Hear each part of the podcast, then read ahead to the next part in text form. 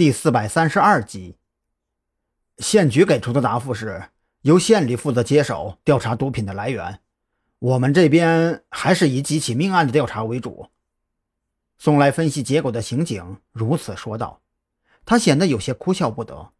本以为涉及到毒品，岭山镇这边可能得到更多的警力增援，结果看起来挺唬人的藏毒方式，藏起来的却是垃圾散货，而这种散货的调查难度要比眼下的命案还要大。张扬也是感到庆幸，南山县县局的决定非常英明。岭山镇接连发生的命案，已经让专案组人困马乏。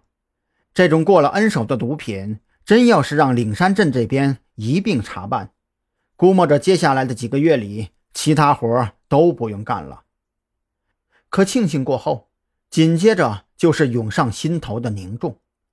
大杨树村查获的毒品，有可能跟酒店跳楼的死者有关。可现在买方和卖方都死了。案情调查又走进了死胡同，心烦意乱之下，张扬索性走出屋子透透气。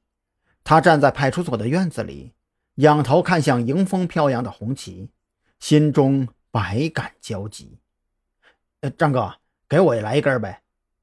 一名刑警也无法忍受凝重的氛围，从屋子里走了出来。张扬没有回头，从烟盒里掏出一根烟，递给那个刑警。这些天来，他和这些刑警们逐渐熟悉了。这个说话的刑警姓秦，刚从警校毕业，分配到南山县不过一年有余。这次岭山镇的案子是他经历过的第一起大案。怎么，你不是不抽烟吗？嗯，心里有些不舒服。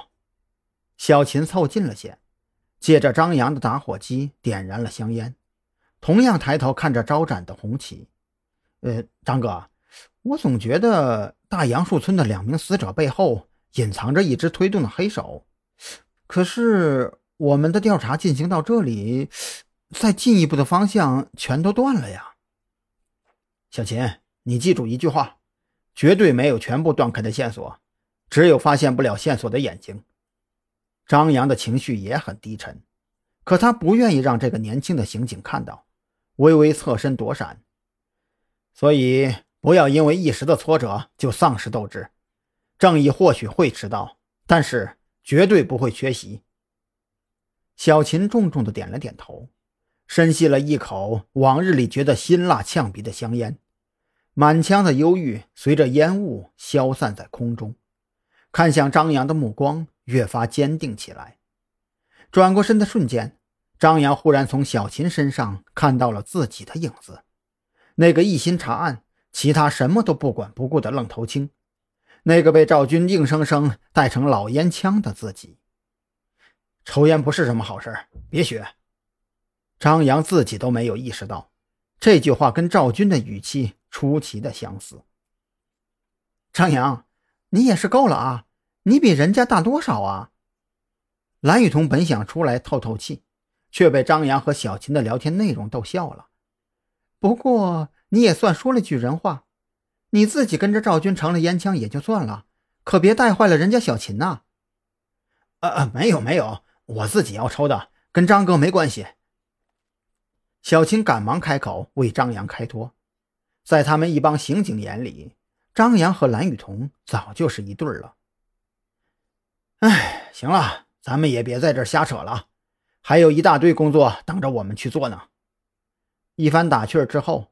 三人的心情都轻松了不少。张扬挠了挠自己那稀了不少的头发，他忽然觉得自己要不要早点剃个光头呢？就照目前费脑的调查量来看，迟早变成地中海。